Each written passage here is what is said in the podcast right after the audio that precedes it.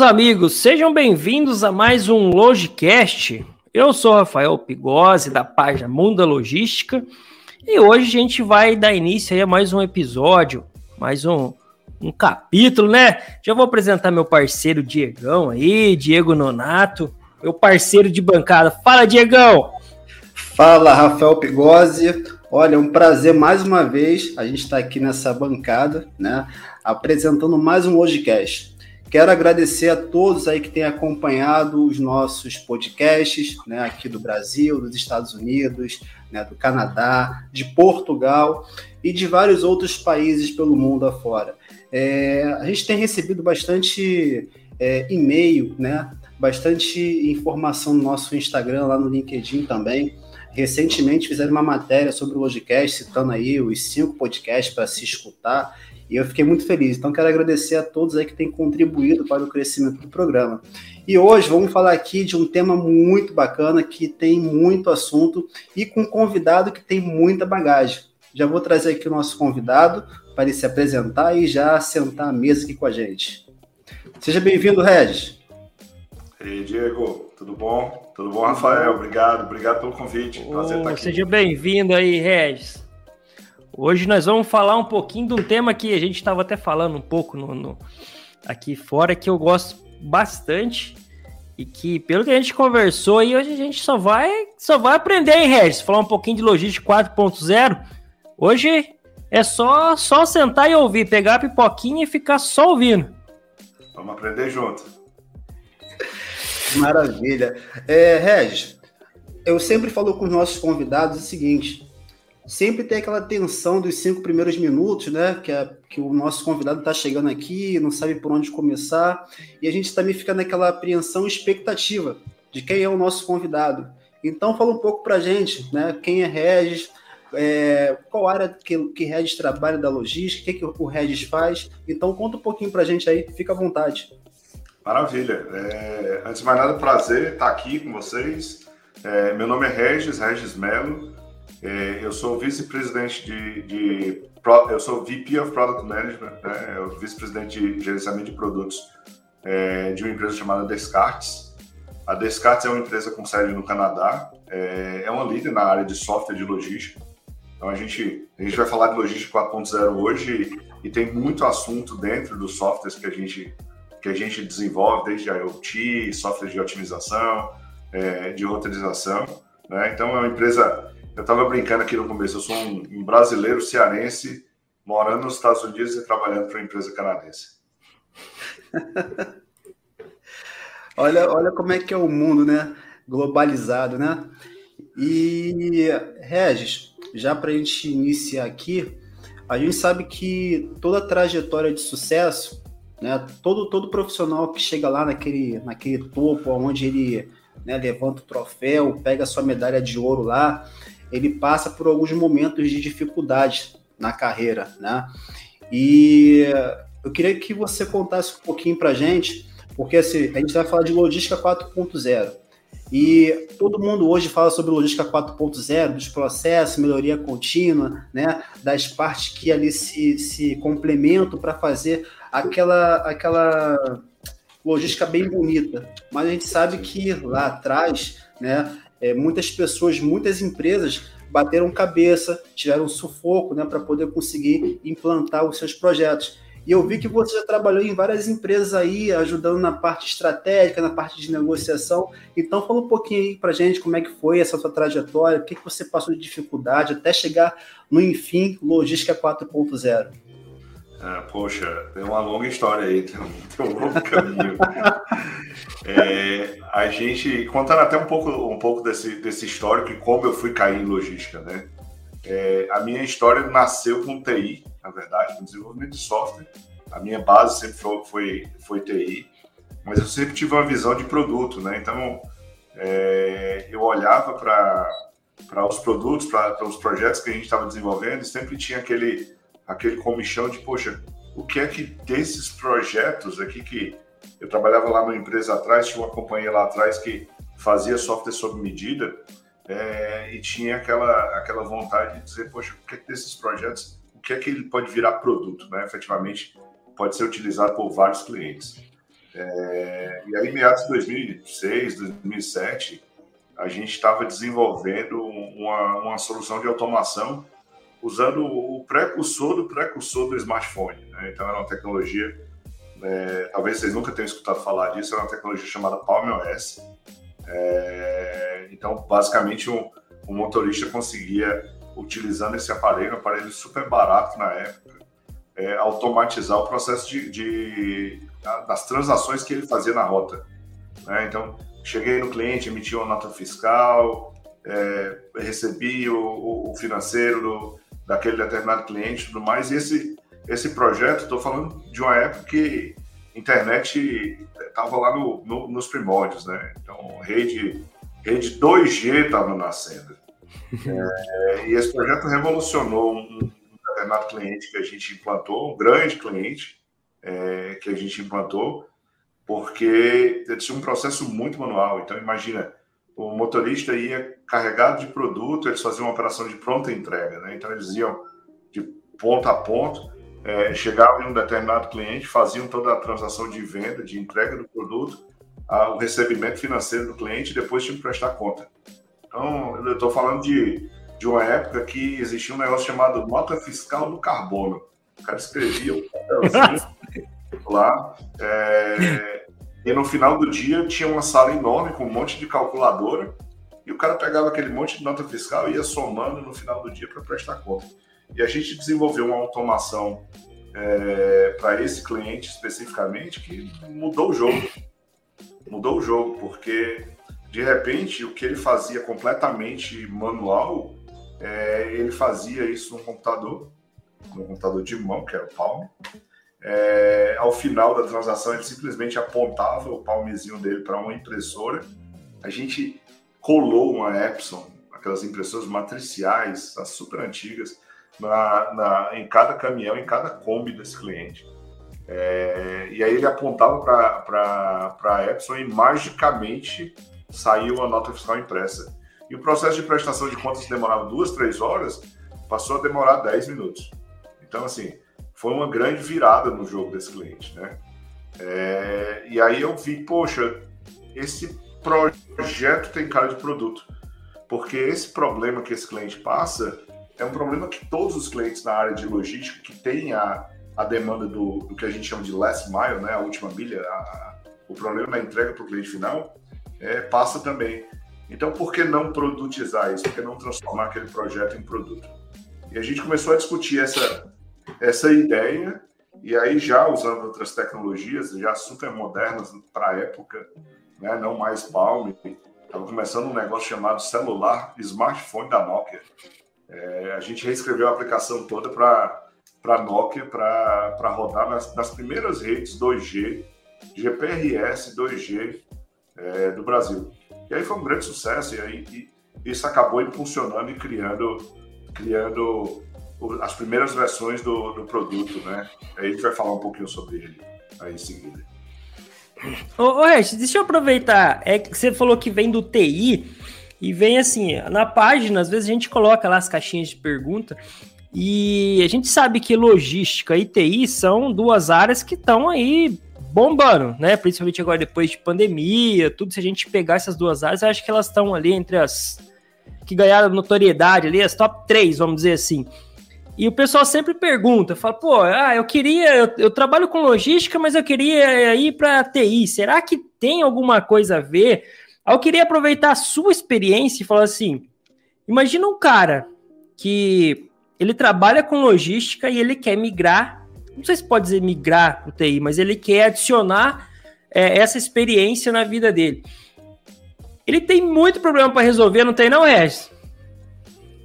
Olha, não tem, não tem pouca coisa a ver, não, tem tudo a ver. Logística é? tem tudo a ver. É, a gente está falando de é, necessidade de consumir, digerir, processar uma grande quantidade de dados. É, e a TI, esse grande, essa grande quantidade de dados que a logística gera, a TI é a, é a ferramenta, né? Prover todo o ferramental para você utilizar. Então, você na logística pode começar com passos bem pequenos, né? Sendo o, mestre do Excel e depois ir explorar informações aí mais estruturadas em banco de dados, aprendendo aí ferramentas é, de BI, né? Um Power BI da vida, um Tableau, um Metabase, tem várias ferramentas de mercado que te ajudam a dar esses passos, né? É, e, e, e, conseguir extrair números da tua, da tua operação para que você tome decisões de forma efetiva. Isso é uma coisa linda na logística, né? Porque às vezes você altera um processinho desse tamanho e de repente você vê um resultado gigantesco na ponta porque ele é propagado para centenas, milhares de rotas, milhares de motoristas, milhares de execuções, seja o que você está fazendo. Né? Então tem tudo a ver. Eu fico. Quando o Rafael fala assim, tem, tem possibilidade né, de uma pessoa que trabalha na área da logística né, e para a área de TI, informática, eu acho que ele fica jogando sementinhas no ar, né? Porque assim, é uma área que eu amo também, a área de tecnologia. E eu acho que até para quem aqui nos, nos escuta, né?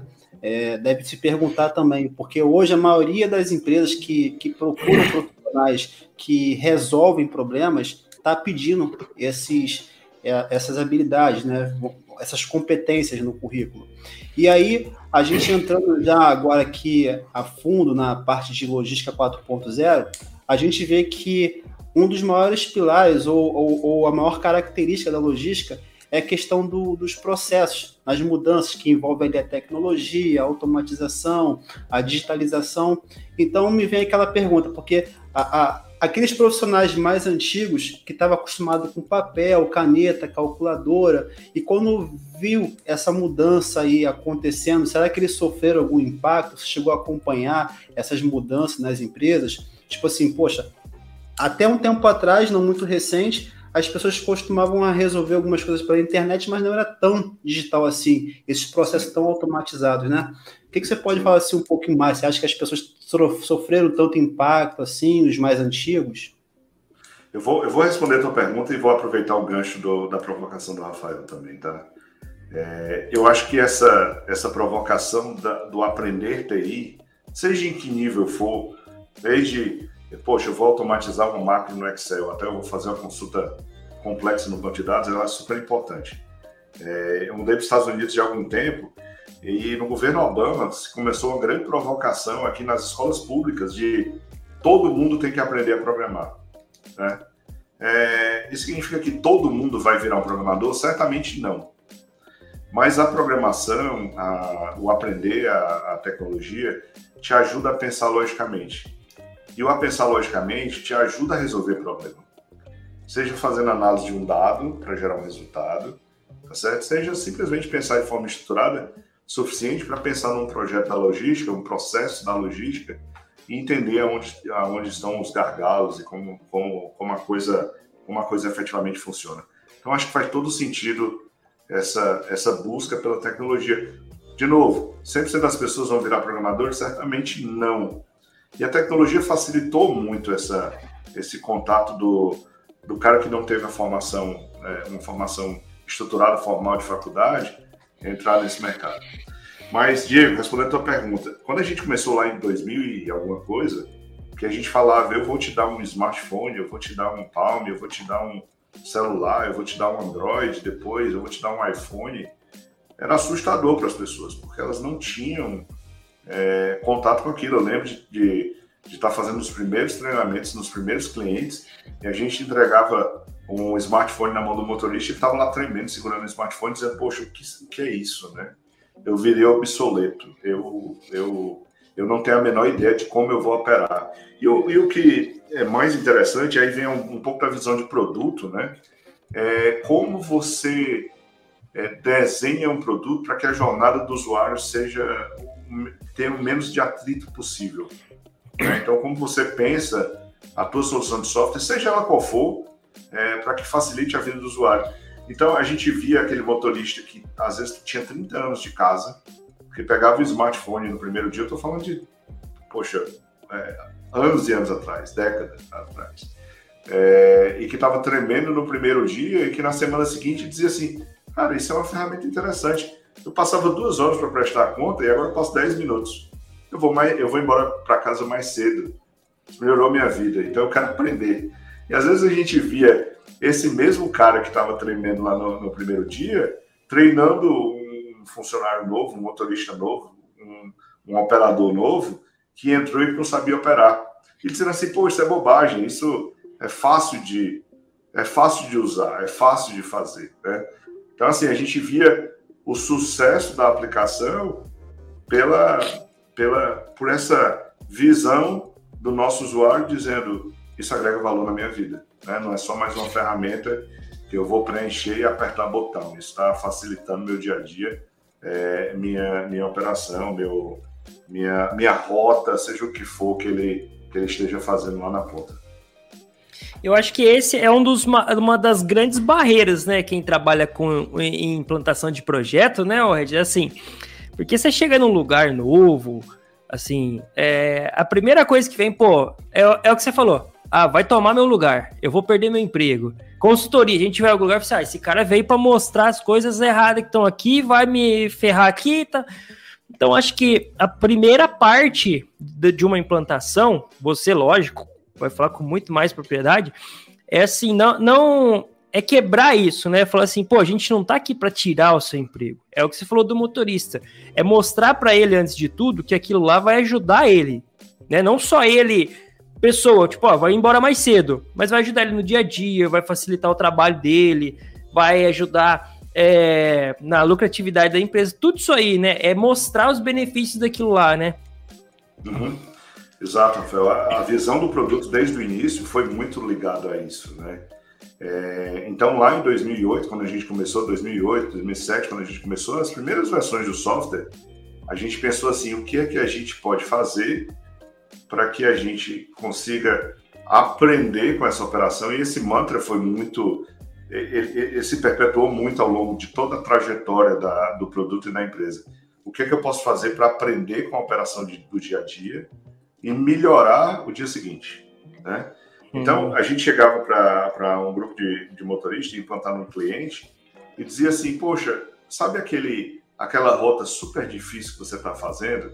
Aquela rota super difícil que você está fazendo, está saindo de um planejamento que eventualmente não é o ideal, porque o software geocodificou mal um cliente, o cliente está mal localizado, porque a janela de atendimento do cliente não está ok. Então você vai visitar a Dona Maria para fazer a entrega é, meio-dia e ela sempre está fechada, porque meio-dia a bodeguinha da Dona Maria fecha é, e ela não recebe, ela só recebe depois de duas horas, porque ela tira a soneca dela. Então, assim, será que, será que a, a, o software não poderia aprender com esse dia a dia e começar a melhorar uhum. a, o planejamento e a execução. Então, essa foi a ideia maluca que a gente teve lá em 2008. Né? Então, como é que a gente traz isso? Em 2008 não existia esse negócio de machine learning, aprendizado de máquina. A gente falava outra coisa, outra língua. Né? Conceitos existiam é, e a coisa era muito mais matemática, era muito estatística. Como a gente vai conseguir extrair dessa massa de dados informações para aprender com esse dado e melhorar o dia seguinte. Então, a, a, premissa do software lá atrás, quando eu, quando eu fundei a companhia, né, é, foi exatamente isso: como eu, eu, eu pego a execução desse motorista, porque esse motorista, esse cara que está na ponta, ele tem um conhecimento que ninguém tem. Ninguém uhum. tem esse conhecimento dele. Ele conhece a Dona Maria, ele sabe que a Dona Maria está fechada meio-dia, ele sabe que se ele pegar a Paulista é, 11 e meia da manhã, ele não anda, ele sabe todos esses detalhes. Mas no momento que eu estou coletando essa grande massa de dados, aí a gente cruza com a informação de logística 4.0, aprendizado de máquina, grandes massas de dados, como é que eu pego toda essa informação, aprendo com isso e sugiro melhorias para a operação no dia seguinte, de forma tal que o meu plano melhore. E aí eu melhoro a vida do motorista, melhoro minha qualidade de serviço, tá? melhoro meu, meu tempo estimado de entrega, a minha curiosidade da, da, no ponto de venda. E, e, o, e, o, ponto de venda é muito importante para ele saber que eu vou instalar quando eu planejei e prometi instalar, eu melhoro tudo isso. Né? E aí vira um ciclo virtuoso né, nessa, nessa história. Yeah. Aproveitando aí o gancho, né, o Regis, hoje você está falando de qual de qual cidade nos Estados Unidos? Eu moro na Flórida, moro em Orlando, né? Pô, que maravilha, hein? É, poxa, tô, tô aqui do lado do Mickey Mouse, do lado da Disney. É, Pô, legal, maravilha. E, mas assim, a Descartes é uma empresa canadense, né? E aí, só explicando um pouco da conexão é, do produto que eu te falei lá no começo, eu uhum. fundei uma companhia chamada Green Mile é, em 2008. Em 2011, a gente teve um processo de internacionalização, veio para cá, para os Estados Unidos, montamos escritório nos Estados Unidos. Eu ficava nesse ping-pong Brasil, é, Estados Unidos, entre o meu Ceará, que eu sou cearense, morava lá em Fortaleza, um outro escritório que a gente tinha em São Paulo e o nosso escritório aqui nos Estados Unidos. Então, vivia dentro do avião nesse, nesse, nesse ping-pong. Né? É, em 2021, a gente foi comprado pela Descartes. Então, a Descartes adquiriu a solução. Foi assim, uma grande coisa para a gente, porque antes a gente fazia toda a solução de last mile, toda essa solução que eu mencionei para vocês de otimização de rota e tudo mais. E a Descartes era um, era não, é um gigante nessa área com muitas outras soluções, não só em last mile. Então, foi uma compra interessante do ponto de vista de produto, porque agregou para a nossa carteira de, de, de, soluções muitas outras soluções, além da solução que a gente já fazia super bem, que era o Last Mile. Assim, comparando o, o, os Estados Unidos com o Brasil, é lógico que a gente tem uma paixão muito grande pelo nosso país, né? Mas em comparação da logística 4.0, você acha que mesmo a gente aqui, em várias empresas hoje multinacionais que chegaram aqui no nosso país, e várias outras também aqui, é, tem muita diferença ainda em relação aos processos? Você acha que a gente está atrasado em alguns pontos, mesmo aplicando a logística 4.0? Pô, excelente pergunta, né? E aí, até voltando um pouco nessa história, é, um grande cliente da gente hoje é a Coca-Cola, né? E a gente começou a operação da Coca-Cola no Brasil. Então, a primeira Coca-Cola que comprou a nossa solução foi no Brasil. Obviamente, era uma solução brasileira, desenvolvida por uma empresa brasileira, e essa solução acabou virando um, um, uma solução é, implantada em Coca-Cola no mundo inteiro. Né? Então, em 2021, em julho de 2021, quando a gente foi comprado, o software estava rodando em 14 línguas. Então, é um software que é, foi desenvolvido no Brasil, pensando numa, numa solução, num, num problema brasileiro, mas que expandiu para 14 línguas, aí, sendo vendido do Japão ao Alasca. Né? É, e são operações diferentes, sabe, Diego? São operações, às vezes, mais críticas até no Brasil do que nos Estados Unidos. Então, quando você fala de uma rota é, no Brasil, você fala de uma quantidade de clientes. Você está falando de, de rota last mile nesse momento, na última milha, entrega. É, você está falando de rotas que tem mais paradas, tem mais clientes na rota, porque a característica do mercado brasileiro é um drop size mais, é um drop size menor, tá? Então eu estou fazendo a entrega, mas eu estou fazendo a entrega muito, muito menor, muito mais fracionada do que uma entrega de um, em um mercado aqui nos Estados Unidos. Então, mais paradas, menor drop size, te gera um nível de estresse na operação muito maior. Hum. Então, em muitos casos, o, o, a, a, operação é, no Brasil, a operação na América Latina é muito mais complexa do que a operação nos Estados Unidos, né? É, ponto de vista de complexidade logística. Aí, quando a gente fala de logística 4.0, a gente começa a pensar não só na complexidade logística, mas também o uso de ferramentas como IoT, telemetria, coleta de informação em tempo real, aí os Estados Unidos, em alguns, em alguns cenários, está mais avançado do que o Brasil, verdade. Né? Então, é muito mais comum aqui você você ter equipamentos, né? A gente tem uma, uma solução como essa, você pluga lá no, no, veículo e coleta toda a informação, toda a vida do, do motorista. Aqui está se discutindo muito carro elétrico, é uma realidade que aí começou a chegar no Brasil, né? Mas que aqui já está mais é, é, avançado, digamos assim, né? Então, assim, é, eu diria que, do ponto de vista de problema a ser resolvido, né, de complexidade da operação, o Brasil é muito mais complexo do que os Estados Unidos. Isso faz com que os softwares é, no Brasil tenham um nível de robustez muito interessante. Isso é positivo. Às vezes a gente vê soluções tecnológicas mais avançadas aqui pela própria natureza do mercado, né? Os Estados Unidos é, deve ser hoje aí 15 a 20 vezes o tamanho da frota do Brasil. Então é 15 a 20 Brasis no, nos Estados Unidos. É, isso é muito grande, né? Isso é, é muito considerável. Então é um mercado maior que, obviamente, acaba gerando mais negócios, acaba gerando mais demanda, acaba tendo mais é, é, soluções nesse, nesse mercado. Então, queria até aproveitar o gancho é, sobre tem empresas ainda hoje que não têm a, a, a logística 4.0 aplicada. E aí, talvez um, um, um, gestor, um dono de uma empresa já escutou falar muito sobre logística 4.0, mas ainda não se atentou aos benefícios de ter ela aplicada né, na gestão da sua empresa, ali aos processos. Você pode citar alguns benefícios que talvez esse profissional que está nos escutando agora talvez esteja perdendo por não querer aplicar, ou ser teimoso, né? tem gente que é teimoso, né? Tipo, não, não vou aplicar isso, não, porque eu vou ter que fazer muito processo, muita, muita mudança dentro da minha empresa. Aí convido aqui o, o Regis para falar assim: olha, você está perdendo por esses benefícios aí que você poderia estar tá ganhando na, dentro da sua organização, né? Boa. Eu acho que o, o software por si só, o processo por si só, o investimento em tecnologia por si só, ele, tem que, ele não faz sentido, ele tem que vir atrelado com benefícios para a companhia.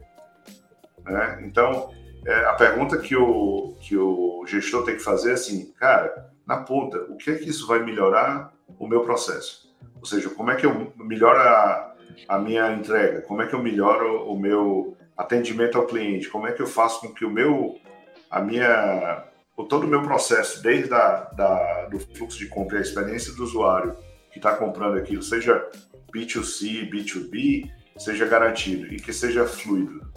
Fazer isso na mão é impossível. É humanamente impossível.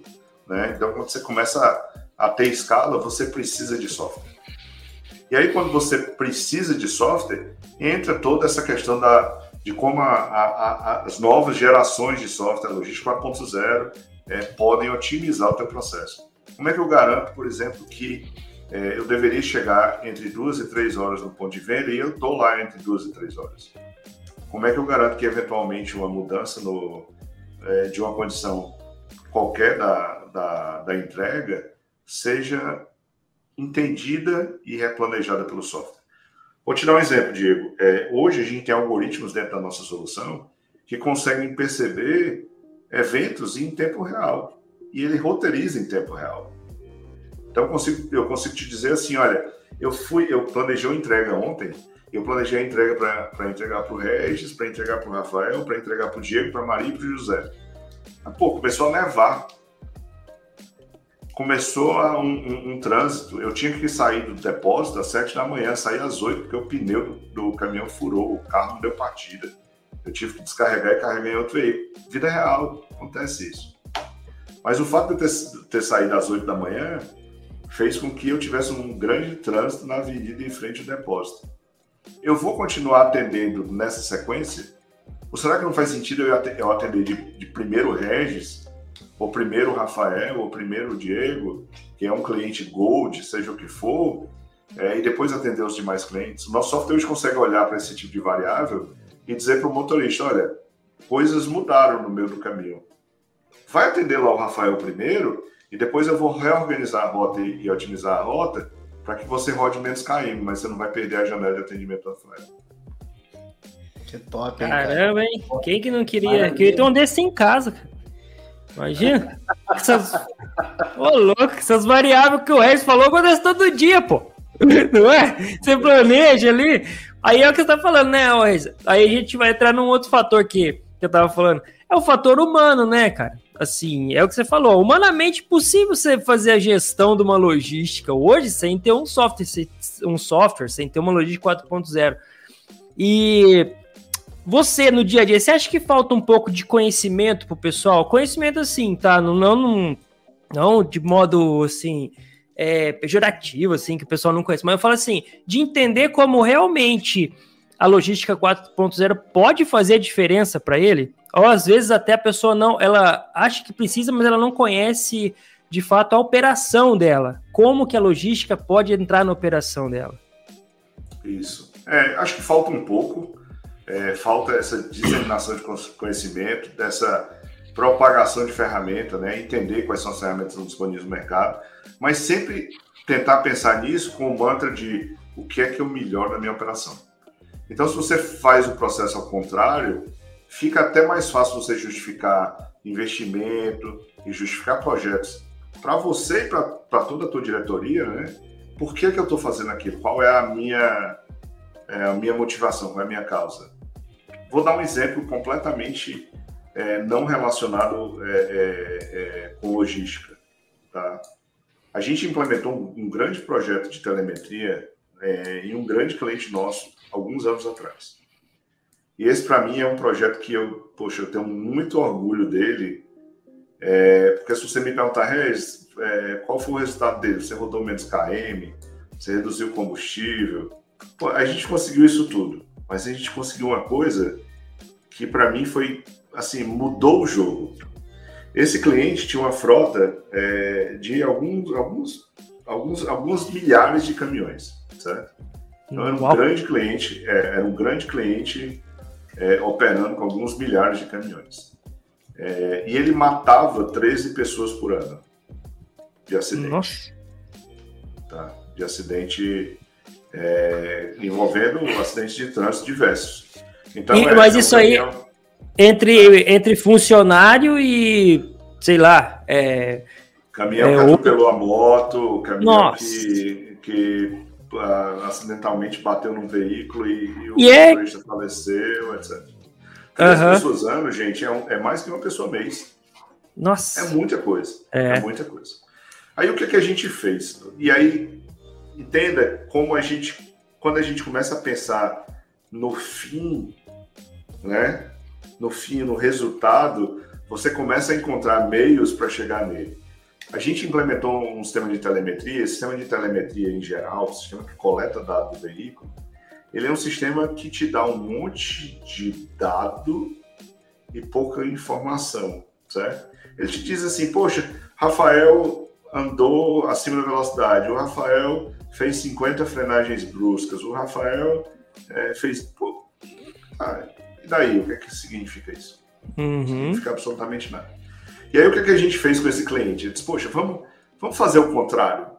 Não vamos dizer que o Rafael fez três frenagens bruscas, quatro acelerações em curva, que de acordo com o meu hardware que eu coloquei lá, que tem um acelerômetro, diz que ele quase causou um tombamento no veículo. Isso não agrega valor para o Rafael. Não agrega valor nenhum para ninguém. Porque, de repente, o Rafael dirigiu 10 quilômetros e o Diego dirigiu mil quilômetros e o Diego eventualmente cometeu mais infrações do que o Rafael. Né? Mas o Diego talvez seja um melhor motorista do que o Rafael. Vamos já conectar os pontos, gente. E aí pensa o seguinte: como é que eu melhoro a qualidade de, do, do, motorista Rafael e do motorista Diego? Eu contrato lá uma, uma, uma, empresa de treinamento, coloco o Rafael e o Diego na sala de aula, contrato um, um, um instrutor e aí chama o Rafael, o Diego e mais 200 motoristas nesse dia. E aí o cara abre um quadro branco lá e diz assim: vamos falar sobre direção defensiva. Cara, em 15 minutos todo mundo tá divagando, a mente foi para outro lugar, foi para outro para outro lugar no espaço e no tempo. Né? O, cara, o cara não está acostumado a sentar numa sala de aula, o cara não está acostumado. O cara está pensando na rota que ele vai executar e ele tem 50 paradas para fazer, 30 paradas para fazer no dia. Ele vai voltar às 7 horas da noite, ele está dizendo, pô, esse cara que nunca entrou num caminhão, hum, tá todo hum. arrumadinho, engomadinho, tá me dizendo que é direção defensiva. Ele não sabe o que é.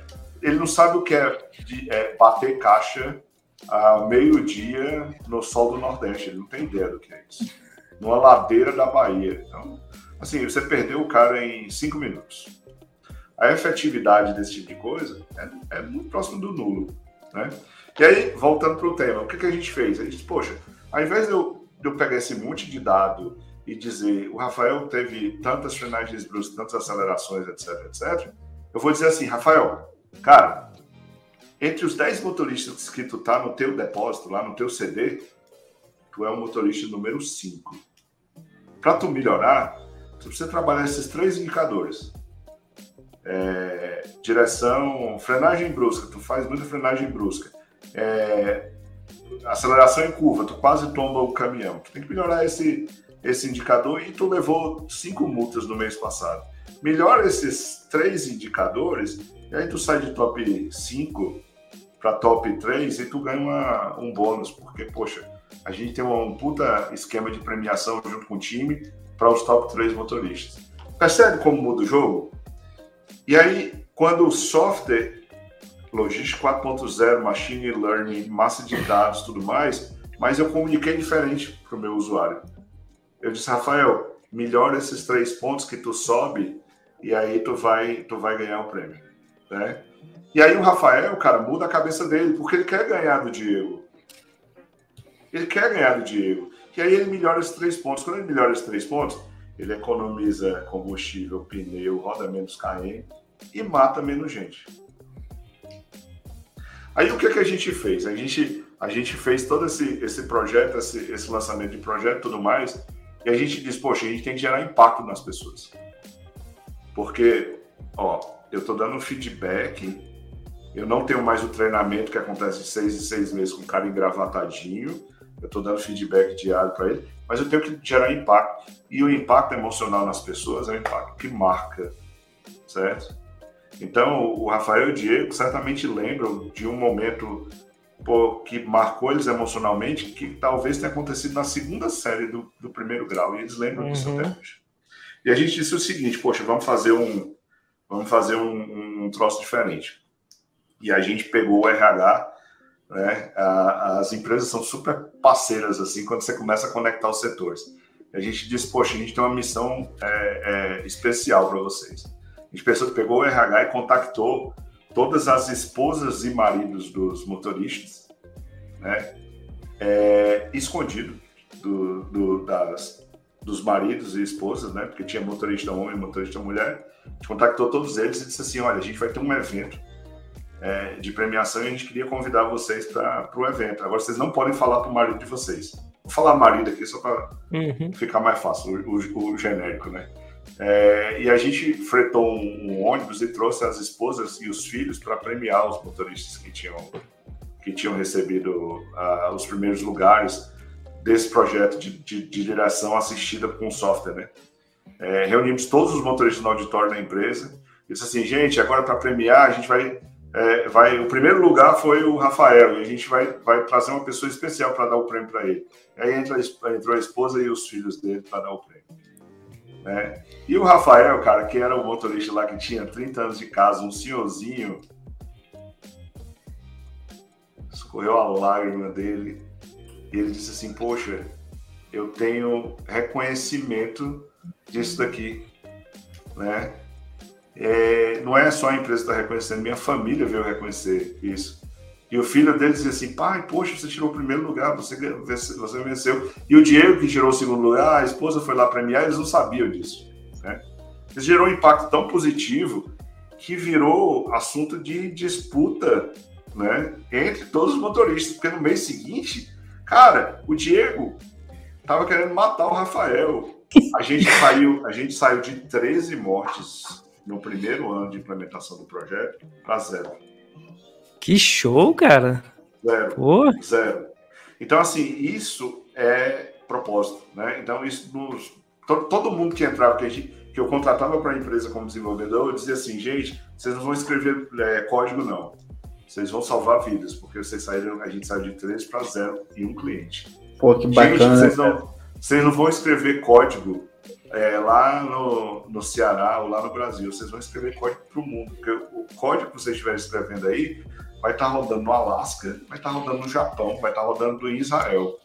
Então, assim, é um grande propósito, sempre foi um grande propósito é, o desenvolvimento do produto, porque não era simplesmente vamos escrever software de roteirização, vamos escrever software para o motorista dizer cheguei e saí. Pô, vamos salvar a vida, vamos fazer com que esse pai de família chegue mais cedo em casa, vamos fazer com que esse, esse software brasileiro rode no mundo todo. Então, esse era, esse era sempre foi o propósito, né? Oh, oh, é, cê, aí, assim, você acabou de quebrar uma, um, uma barreira que o pessoal tem, que assim, quando a gente fala de tecnologia, a gente não, não consegue, a gente, assim, são coisas que não conseguem estar na mesma frase, vamos dizer assim, tecnologia e humanização, não é? Então, acho que, aí eu acho que faltou do, do pessoal criatividade, foi o que vocês tiveram, falou assim, pô, será que se eu colocar o cara lá que está falando na sala, pô, é e realmente, né? Tipo, você vê um cara que ali todo dia, o Diego trabalhando com transporte, você tem conhecimento. Cara, não é fácil. Não é? Tipo assim, é muito simples. Você pegava assim, ó, pego ó, o material no ponto A, entrego no ponto B, pô, seis horas estou aqui, tranquilo. Mas e o que acontece entre esse ponto A e esse ponto B? É só o que o motorista passa. E aí você tem a visão, assim, cara, eu tenho que impactar é esse cara que tá lá. Né? Porque na teoria tudo, tudo é lindo e maravilhoso. Mas você pegar e conseguir atingir o. É, é, é, é liderança humanizada, né, cara? Tipo assim, você. é o ser cê... humano no fim do dia, né? É Isso. E todo mundo envolvido nessa cadeia, né? Esse supply chain é um supply chain com um monte de humano. Porque o cara é. que tá lá esperando, ele não tá esperando a toa, ele tá esperando a Coca-Cola dele chegar, ou a Heineken dele chegar, ou a Pepsi dele chegar, seja o produto que for chegar lá, porque aquilo é o sustento dele, precisa vender, precisa chegar na hora. O motorista que está fazendo essa, esse trajeto é um caso super sofrido, cara. O cara tá batendo caixa meio-dia no, no, sol do uhum. Brasil, então não, não é fácil o processo todo.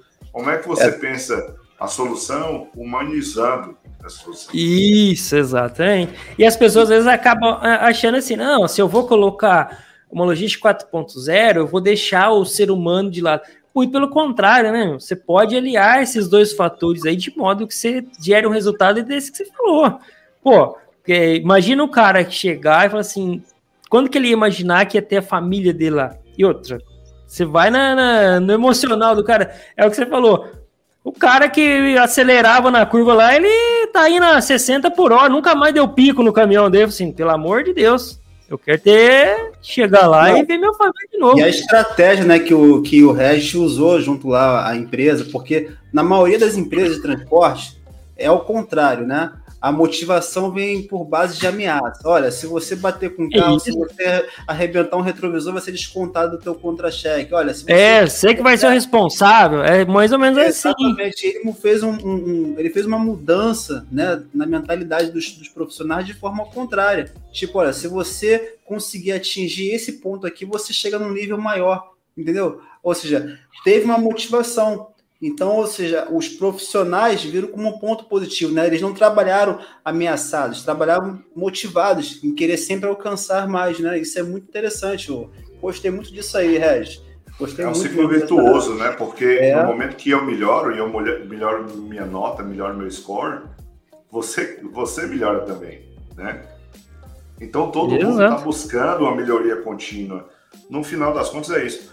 Gente, ó, tecnologia ela é, ela é vista como um, um bicho-papão, no sentido de, poxa, eu vou implantar tecnologia, eu vou é, cortar cabeça, eu vou demitir gente, uhum. eu vou. Uhum. Acontece isso, fato, acontece isso.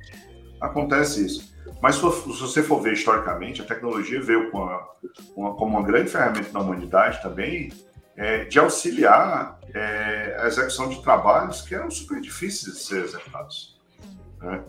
Então, como é que a gente, como é que a gente, como empresa, como solução de software, como operador logístico, a gente pensa humanizando a coisa toda?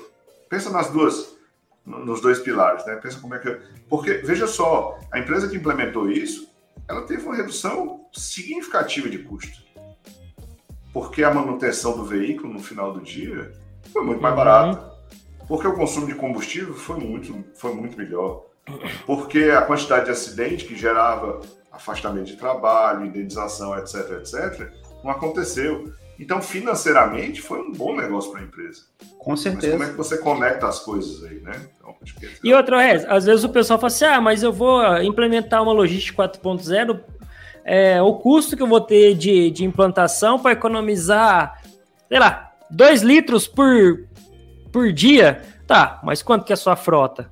Essa frota que você falou, quanto que tinha, cara? A hora que você colocar o montante ali, esse projeto aí, a redução se paga em meses. Exato. Não é? Exato. E, e Regis, a gente está falando aqui um pouquinho de, de software, né? Tecnologia, implantação nas empresas. E aí a gente sabe que você ocupa uma posição de bastante expressão dentro de uma empresa, da descarte. Eu queria que você falasse um pouquinho da Descarte, né? É, como que a, a, a Descartes ela entrou na sua vida, como você entrou na vida da Descartes e quais são as soluções que ela apresenta aí né, no mercado para quem está ouvindo aqui a gente agora. Muito bom, muito bom. É, eu sou um dos fundadores da Greenmile, que foi a solução que foi adquirida pela Descartes em 2021, julho de 2021. Né? É, então, a gente focava na, lá na Greenmile nas soluções de last mile. Né? Então, last mile é aquela... Estou explicando o Padre Nosso Vigário aqui, né? Vocês sabem mais do que eu isso, mas a entrega da, da, da, do, do, ponto final, né? do ponto de venda ou do cliente final. A gente focava muito nesse tipo de solução. Então a gente tinha uma solução móvel, uma solução que rodava lá em Android, iOS, etc. É, tinha toda uma solução é, na nuvem de otimização. 2021, quando a, quando a Descartes comprou a gente, é, a gente ganhou um, um, leque de produtos muito maior, porque a Descartes faz a, né, fazia a roteirização de última milha, então foi um, foi um ótimo negócio juntar softwares que são complementares para ter uma solução mais completa para o mercado, mas ela também faz software de comércio exterior, faz software para rastrear container de, de navio. Então, para você ter ideia, é, grande parte do comércio exterior da, da, do Canadá passa por software da gente hoje. Né? Então, o Canadá quase inteiro, quando, quando importa alguma coisa, passa por software da gente. Um container que vem lá da China, ele é rastreado por equipamento nosso e a gente tem, tem ponto de acesso em todos os aeroportos do mundo para é, rastrear, esses, rastrear esses containers, né? Então, a, eu diria assim, a, o leque de opções que a gente ofertava antes cresceu consideravelmente. A gente saiu de uma companhia de 100 funcionários, que era o tamanho da Greenmark, para uma companhia de quase 3 mil funcionários, que é o tamanho da Descartes, né? com presença global. Então, assim, é, são desafios muito, muito robustos, né? muito interessantes. Para mim, está sendo um aprendizado. Né? Então, é, eu, como eu brinquei no começo, né?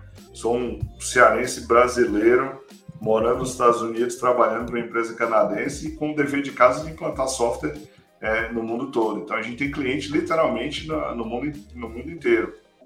É, pô, software nosso rodando no Japão, software nosso rodando no Alasca, literalmente. Eu fico assim pensando, a gente quando faz uma coisinha assim, fora da curva, nós, seres mortais, né? A gente fala assim, caramba, fica todo feliz, vai embora para casa, fala com a família, fala com os filhos, né? Agora imagina você montar um, criar um software, ver um projeto que você criou sendo distribuído para todo o continente, para todo mundo. A, a, a, satisfação, né, a alegria, né, a felicidade que deve dar, né, de todo dia abrir lá, caramba, que meu software, pô, aquele container, aquele transporte, deve ser uma satisfação muito grande, né, o Regis? Tá vivo, né? Tá lá, o carrinho tá se mexendo no mapa e, poxa, é, com certeza, com certeza. Gente, assim, é, é, uma, é grande, é uma, é uma satisfação grande. É, isso não é um trabalho meu, isso é um trabalho de um time super grande é, de profissionais que a gente teve a, a, poxa, a felicidade de juntar, né? Então, acho que o, o, o, segredo dessa solução aí no final foram as, as, pessoas competentes que a gente conseguiu trazer ao longo do caminho com, com especialidades diversas, gente. Assim, especialidade de, geográfica de compilar um mapa, é, matemática de aplicar estatística para tirar informação de uma massa de dados gigantesca, conhecimento logístico para conhecer uma operação e dizer assim, cara, o que tu está fazendo aqui não faz sentido, ou faz todo sentido e vai mudar a vida do cara. Né? Então juntar essa, essa equipe é que é o, é, é, o grande é o grande boom, é a grande coisa. Eu acho que é, é o segredo de, de conseguir entregar no final do dia, né? E já, já chegou algum momento assim na implantação de projeto que é, eu acho legal isso aí, porque às vezes você vai implantar um projeto, aí você fala assim, não é nada disso que você está pensando. Deixa aqui comigo agora que eu vou resolver o problema. Você... Tem muito de aprender, sabe? Tem muito de aprender. Eu acho que cada projeto tem sua particularidade, cada cliente, cada negócio, cada vertical tem sua particularidade diferente. Então, obviamente, você leva algum conhecimento do que você já teve ali de passado, de experiências, mas você aprende muita coisa. Isso acaba desafiando vocês, de certa forma, né, Regis? Fala assim, não, eu, eu vou, a cabeça de vocês, assim, que cria, deve falar assim, não, ô louco, eu vou ter que resolver isso aqui. Vocês não ficam meio inquietos, assim, quando acontece isso aí? É, o, o, mais legal é o seguinte, eu acho que até hoje a gente continua chegando em problemas que a gente não tem a menor ideia como é que resolve. Isso é a parte legal do nosso trabalho. Certo? Nossa! a gente nunca se deparou com isso. Vou te contar algumas histórias engraçadas. É... A, gente, a gente foi implementar o primeiro projeto no Japão, certo? E aí eu peguei um avião e pô, fui para o Japão, né? Só vamos implementar o um projeto do Japão. Eu não falo uma palavra em japonês, nada. é, contratei um tradutor para ficar traduzindo inglês e japonês para mim e fomos lá implantar. E aí os caras começaram a falar da quantidade de pontos de, de entrega que eles tinham. E eu comecei a fazer matemática na minha cabeça e disse assim, cara, não cabe tanto cliente nessa ilha, tá errado. Tá errado, vocês estão me dizendo alguma coisa errada. Eu acho que eu estou perdido na tradução aqui, né? E a gente começou a entrar no, no detalhe, é, e eu estou falando do Japão de 15 anos atrás, gente. É, e os caras entregavam, os pontos de venda deles eram, eram vending machine. Eles eram um país que tinha mais vending machine na, na operação desse engarrafador no mundo inteiro. Então, cada esquina, literalmente cada esquina, tinha uma vending machine vendendo refrigerante, café, chá. E o cara chegava lá com um celular, tô falando de 15 anos atrás, chegava com um celular, aproximava o celular, caía uma, uma, uma latinha de refrigerante e ele ia embora. Ô, louco! Então a operação do motorista era, não era parar no ponto de venda e falar com a dona Maria. A operação do motorista era abastecer uma máquina. Máquina essa que ela tirava o pedido, porque no final do dia a máquina mandava uma mensagem para a central dizendo assim: olha, eu preciso que alguém venha aqui repor esses produtos, porque foram os produtos que venderam mais. Então, o processo totalmente automatizado. Não tinha venda, não tinha vendedor, não tinha nada, tinha uma vending machine parado na esquina. Aí você chega com toda aquela, né, toda aquela certeza do conhecimento. Não, então, é, o ponto de venda, a chegada do ponto de venda, o tempo de atendimento. Não, não. O ponto de venda não é uma pessoa Ponto de venda são mais de um milhão de vende machines Olha, que tem na Sabe o que eu tô pensando? O início dessa reunião aí, você tá calculando assim, né? Você, não, os japoneses que estão viajando. E eles do outro lado devem estar tá falando assim: não, o que, que esse rapaz tá falando também não tem nada a ver aqui. Até conectar as ideias. E, e, e, e, em japonês, viu? Em japonês. É mais difícil aí. Ai, que legal. O, o, é, aqui que eu acho interessante é esse modelo que vocês. É, é SaaS, né? Que fala? SaaS? Isso, tá acho tudo na essa... nuvem, né? Então, então você não tem mais servidor, computador, não tem mais nada para rodar. Com a conexão de internet, você roda o software inteiro. E esse modelo SaaS que vocês entregam de ponta ajuda os seus clientes de qual maneira? Assim? Excelente pergunta. Então, quando a gente começou lá atrás, é, esse, esse modelo de internet SaaS era uma coisa que não existia, literalmente não existia. Então, imagina que para cada cliente, a gente tinha que ir lá no cliente e dizer: olha, cliente, a gente precisa de cinco servidores aqui para rodar a solução. E aí o cliente ia lá e ia comprar cinco servidores, provisionar cinco servidores, manter cinco servidores. Ele tinha, o cliente tinha que se preocupar com infraestrutura que em teoria, não tinha nada a ver com ele. O cara devia estar se preocupando em entregar o produto e não em fazer configuração de servidor, contratar link de internet, essas coisas todas. Quando, quando esse, esse negócio de SaaS começou a ficar mais popular, né, e a gente já tinha uma, uma solução web, uma solução rodando na nuvem, é, o jogo mudou, porque a gente chegava para o cliente e dizia assim: olha, você não precisa mais nem comprar o software. Você me paga uma mensalidade por usuário, por veículo, por rota, seja o que for. E tá tudo lá. O cliente virava para a gente e dizia: Ah, e qual é o meu CAPEX aqui para comprar equipamento? Você não tem CAPEX para comprar equipamento, você não vai comprar equipamento nenhum. Tá tudo na nossa nuvem, né? Lá atrás era difícil convencer o cliente disso, por incrível que pareça, porque ele não acreditava. Ele dizia assim: Não, mas pô, eu preciso ter meu dado aqui debaixo do meu colchão, né?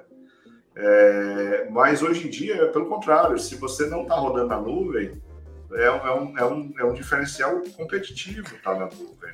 Né? Mais exigência, não né? Se preocupar, não se preocupar com essa infraestrutura. É, na nuvem é demais, né? Quando começou isso aí, até entender nuvem, cara. Assim, ah, e se chover? É. Tava na nuvem. e, aqui na, e aqui na Flórida, então, Rafael, que tem, tem furacão e tempestade todo dia, né? Então, Imagina o cara assim, eu não, hein? É, é demais. Ô, ô Regis, ó, vou deixar o Diego fazer a, pergunta, daí eu vou fazer a, a, a, a, a final, aí pra gente dar uma descontraída mais. Aí vai lá, Diego, depois eu, eu faço a final, vai lá. É, assim, já de cara, a gente está muito feliz, né, por esse bate-papo, porque a gente sempre vem com aquela, com aquela apreensão, né? A gente sempre tenta trazer bastante conteúdo aqui para os nossos convidados e tem, a gente fica muito contente, feliz quando tudo vai desenvolvendo assim é, naturalmente, né?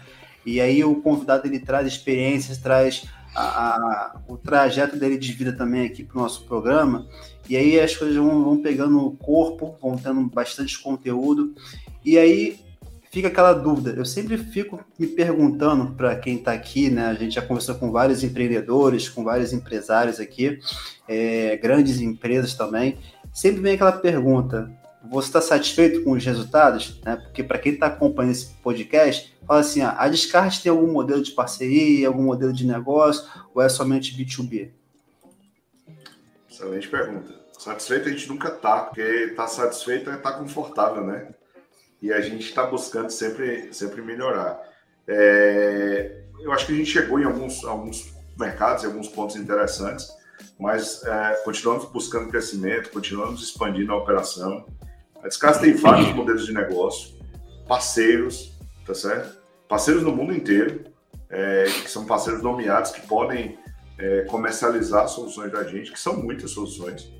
Né? A gente falou aí de last mile, falou de roteirização, falou de mobilidade, falou de telemetria, são algumas das soluções que a gente vende, mas tem um monte de outras, outras soluções. Então, esse modelo de parceria, esse modelo de é, tentar é, conquistar novos mercados através de parceiros locais que conhecem aquele mercado, é um, é um, é um negócio que é muito pregado aqui dentro. Né? Então, que a gente desenvolve muito, tem, tem diretorias específicas para o desenvolvimento de mercados emergentes, por exemplo. Né? Então, toda a América Latina, todos os mercados são considerados mercados emergentes, exatamente com essa visão de, poxa, como é que eu busco é, crescer nesses mercados? E o crescer nesses mercados nem sempre é montar um escritório e, sair vendendo, né?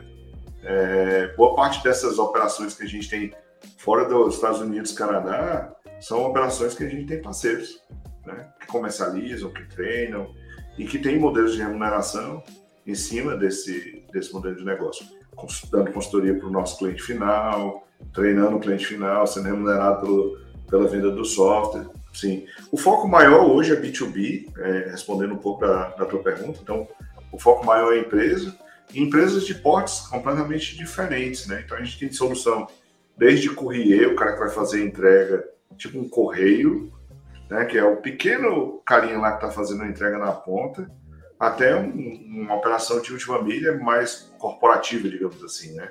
Uhum. Uma solução de, de super simples é, e mais competitiva, né, pensando, pô, eu vou planejar ontem para entregar hoje, e soluções super mais complexas com otimização em tempo real, aprendizagem de máquina, sugestão de rota e aprendizagem. Então, assim, mercados diferentes, mais focado em B2B, mas sempre buscando parceiros locais para crescer, porque o parceiro local entende o, o, o negócio, né? entende o, o, que é, uhum. o que é a dificuldade, o que é aquela, aquele problema que está tentando se resolver. Eu acho, eu acho que bacana demais. Eu acho que a cabeça desse pessoal, assim, de vocês, assim, ó, Regis, que desenvolve essas coisas, acho que vocês não, não tem. Tá sempre pensando alguma coisa, né? Fala, o que eu posso resolver? Que você falou assim, às vezes você vai num cliente, ele te propõe um negócio, ou você tá passando na rua, você, assim, esse rapaz tá demorando, hein, para me entregar. Deixa eu ver que eu posso. Não é? Tipo assim, não existe zona de conforto, né, cara, para vocês. Você sempre tá pensando, não, tô demorando aqui, eu vou desenvolver alguma coisa aqui, ó. Fica analisando o processo o tempo todo. Mas isso não é cabeça de TI, não, viu? Isso aí é cabeça de processo. E cabeça de processo é logística. Pô, por que, que a pizza que eu pedi tá demorando? É, é, não fica. Assim, não, cara, aquele pizzaiolo lá ele tá enrolando, cara. Eu acho que ele tá fazendo um movimento a mais ali na hora de colocar. Você fica meio. A produtividade do pizzaiolo, se essa máquina girar dessa velocidade. É. entregador de Eu pensei que era só eu que pensava essas bobeiras aí, cara, mas aí fica. Olha, só, a gente tá. É. Ainda mais quando a gente na logística, a gente fica meio doido, né? Olha, a gente tá chegando ao final aqui e toda vez a gente coloca uma pergunta final assim, que agora assim, pra gente. Ah, a cereja do bolo. Conta um caso aí, mais ou menos igual esse do, que você foi apresentar lá no Japão, lá, que a hora que você passou, você falou assim, nossa, que situação que eu tô passando, hein? E hoje você lembra, você, você dá risada, você fala, nossa, cara, que, que, que história, que te marcou assim, cara? Ah, tem muitos, viu? Tem muitos. Eu vou, eu vou contar dois, posso contar dois? Pô, que isso, cara, agora que é a hora. Pode contar. Eu tenho, eu tenho um problema tá certo? Com o projeto, que é o seguinte: eu, eu gosto de sujar a mão no projeto de ir para operação, certo? É, então, assim, virava e mexia, eu tava fazendo rota com, com motorista, literalmente. Fazendo rota com motorista, que eu dizia, poxa, eu aprendo fazendo rota com o cara, porque eu vejo o que é, que é a operação, o que é que ele precisa melhorar na operação dele. E eu, e eu incentivo o time a fazer isso. Às vezes o cara diz, pô, eu sou um programador, para que, que eu vou fazer uma rota? Cara, como tu vai fazer uma rota, eu tô em um dia tu aprende um ano inteiro é, de PowerPoint. Então vai fazer rota e suja a mão. Né? e a gente, e a gente nessa, nessa, nessa pegada, a gente estava fazendo um bid com a empresa de transporte de valor. Uma grande empresa de transporte de valor. E eu comecei a ver a operação dos caras, e eles, pô, eles não estavam entregando refrigerante, eles estavam entregando o pacote da, da Amazon, pacote, sei lá, estava entregando dinheiro para um banco, coletando saco de dinheiro. Aí eu disse, pô, como que será que essa operação tem diferente é, da nossa, né? Que a gente está acostumado no dia a dia. Aí começou o comichão de dizer, eu quero, eu quero fazer uma rota com esses caras. Eita! E aí o diretor, o, o diretor lá da empresa olhou para mim com a cara dizendo assim, esse cara tá louco, né? Tá completamente maluco. Aí ele disse, como é? Eu disse, não, eu quero fazer uma rota com eles. Ele disse, não, você não pode fazer uma rota com eles. Aí eu disse, como não? Eu, eu, eu tenho um carro de, de valor, eu vi que tem lugar no carro, eu vou lá sentadinho. Né? Eu não, eu não falo com ninguém, eu só quero ver o que está acontecendo. Ele disse, não, meu amigo, você, você não entendeu. Você não pode entrar num carro de transporte de valor. Você não pode. É proibido. Aí eu enchi o saco do cara, insistia, ele disse, tá bom, tu quer ir? Eu vou fazer o seguinte eu vou colocar uma escolta atrás do carro e tu vai na escolta, né? Oh. E aí, pô, beleza, tá bom. Aí, aí saiu o carro de transporte, valor carregado de dinheiro, e eu na escolta atrás com mais três pessoas. Era um carro com quatro pessoas. E a gente saiu e começou a fazer a primeira entrega, né? E é uma operação super tensa. Porque o cara desce com uma 12 olhando para um lado, olhando para o outro, dizendo que vou ser assaltado e tudo mais. E aí eu fiz a primeira parada, acompanhei o processo e tudo mais, pessoal super gente boa, me explicando, sabe? Assim, foi um dia, um dia de aprendizado. Um dia de aprendizado. Né? Na segunda parada, eu olhei e disse assim, poxa, eu sou um banco. Você começa a pensar em processo, e aí eu comecei a pensar em processo, porque tem todo o processo de segurança, né? E cabeça de processo, ele diz, pô, se o cara for assaltar isso aqui, o que, é que ele vai fazer, né? Aí veio na minha cabeça o seguinte, pô, se eu for um bandido e for assaltar esse carro forte, a primeira coisa que eu vou fazer é olhar e ter um carro de escolta atrás com quatro caras. Eu vou matar esses quatro caras. que muito provavelmente são os seguranças da escolta. E depois eu vou assaltar o carro da. da... Aí, quando, eu, quando, eu, quando eu parei para pensar nisso, eu disse: Meu Deus do céu, eu, eu, eu não tenho muito não tenho muita noção do que eu tô fazendo. Não. Aí então, ficou mais tenso ainda. É, você. Não, e o cara, e o cara com a R15 dizendo, para, eu vou. Eu disse, não, não, eu sou o cara da, do, do software. Do TI, sou o cara do TI. É, não tem nada a ver com isso. Assim, essa foi uma história, Ai, que legal. engraçada. E a, e a segunda, e a segunda é, eu fui implantar o software em Israel. Israel foi a primeira nota fiscal internacional que a gente emitiu. Gente, Caramba! É, a primeira nota fiscal fora do Brasil que a gente emitiu foi para Israel. E, e a história também é engraçada porque foi uma história meio metida a besta, né? Porque a gente tinha feito a primeira versão do software em português e inglês, né? E a turma dizia, pô, tu fez em português e inglês, cara, tu não saiu nem do Ceará, tu tá vendo nem do Ceará direito, né? É, não, não, mas a gente fez em português inglês e tal, e tá tudo, tá tudo certo. É porque começo de empresa é aquele negócio, né? Vocês sabem como é, né? Começo de empresa, os meus amigos se reuniam e diziam assim, e aí, você está vendendo muito? Eu disse, pô, tô vendendo pra caramba, já vendi meu carro. tô vendendo pra caramba, né? E aí a gente, a gente conseguiu fechar um. A gente conseguiu fechar um contrato expressivo com a Coca-Cola. Primeira, primeiro engarrafador da Coca-Cola que a gente vendeu.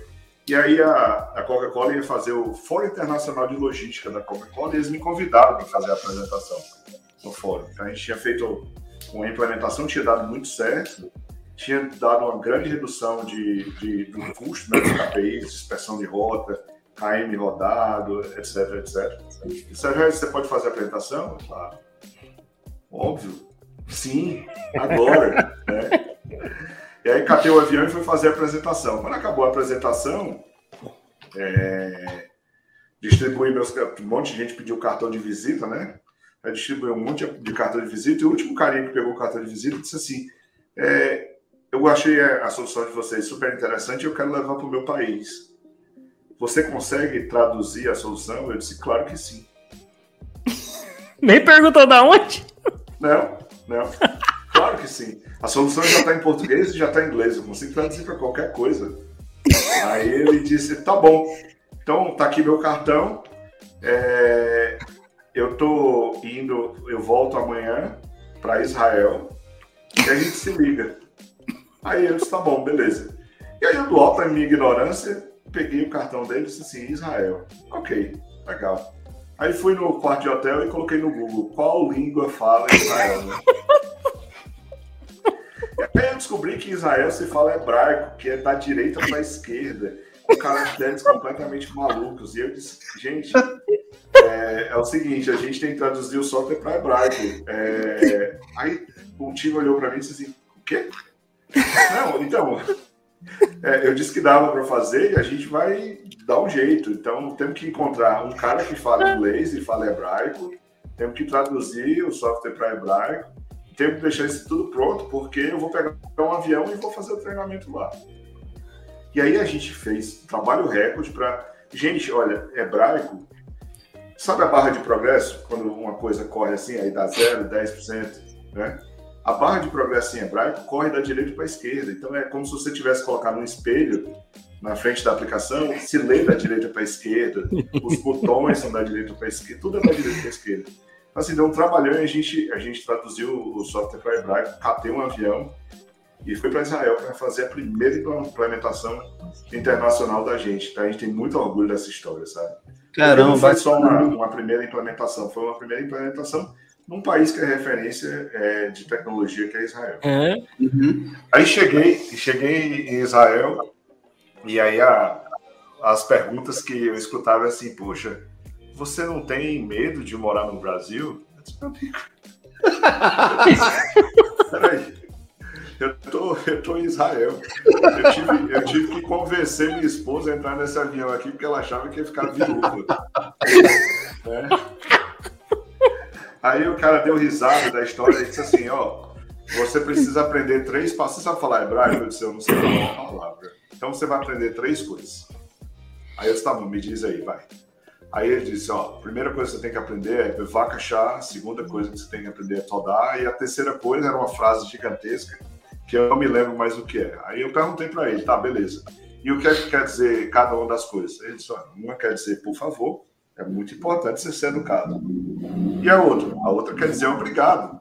É muito importante é, você ser educado. Né? E a terceira? A terceira é eu me rendo e não estou armado. Aí eu disse, me meti numa ferrada de novo. Né? Mas o projeto foi um sucesso, foi, foi muito legal, uma experiência experiência maravilhosa. Israel é um país lindo, assim, super seguro. Mas a gente leva essas histórias engraçadas aí. Pra, Ai, Pô, bacana, hein? Ah, eu acho fantástico essas histórias, cara. A parte da venda, então, nunca tinha ouvido, cara. Essa foi legal, hein? Quando vai começando a empreender, tá vendendo muito, aí, resto. É, vendendo tudo. Bacana. Ai. É, a gente tá chegando aqui no final do nosso mais episódio. E eu vou falar assim, né? vou botar aquele, aquele somzinho de fundo, o Rafael. Ah! É. aquele somzinho de fundo, porque de fato poderia ficar aqui duas, três horas, porque tem bastante conteúdo, tem bastante história. E vivência, né, o Regis? Porque é, a gente às vezes é, escuta falar, ah, o amigo falou, porque na empresa tal se aplica. Não, você aplicou isso né? Você de fato implantou esses projetos todos e todos de sucesso, né? Então é, é muito bacana essa sua é, vivência, sua história, esse seu conhecimento sobre a logística 4.0, implantando na tecnologia, os processos, melhoria contínua e a parte onde você também comentou sobre essa mentalidade, né? essa mudança de mentalidade nos, nos profissionais, motoristas, né? Então isso realmente ficou muito marcado. E quero agradecer demais você por ter é, vindo aqui compartilhar um pouco do seu conhecimento e todos que estão aqui acompanhando nosso podcast, né, eu também espero que tenham gostado desse episódio, né, porque é, hoje a Logística 4.0, né, se não está em todas as empresas, deveriam estar, porque melhora muito o processo, redução de custos e muito mais. Regis, para quem quer te conhecer, para quem quer conhecer mais da Descarte, entrar em contato contigo, quais são os meios de, de, de comunicação que ela pode aí te encontrar? Ah, meu, meu LinkedIn é fácil, é Regis Melo, vocês conseguem me encontrar no, no LinkedIn, né? Então, é, tô lá, super ativo. Meu Twitter é arroba Regis Melo também, tá? Então, um prazer quem quiser se conectar aí nas redes e bater papo, trocar, trocar ideia, trocar figurinha, tô, tô aqui à disposição. Pô, bacana. Cara, foi legal demais, cara. Nossa, a gente passa uma horinha aí. É, assim, é um. É por isso que é gostoso, né? Assim, olha o tanto de conteúdo que a gente trouxe, experiência, vivência. O negócio, pô, passou uma hora que a gente nem viu, cara. Obrigado, viu, Regis, por, esse, nem, por essa horinha aí. Nem é. senti a hora também aqui. Foi um prazer para mim aqui. Gente, obrigado pelo convite. Espero ter, ter ajudado, tá certo? E fica à disposição para ajudar sempre. Obrigado aí. A todos que estão acompanhando nosso podcast, até a próxima aí. Tchau, tchau. Tchau, pessoal. Valeu.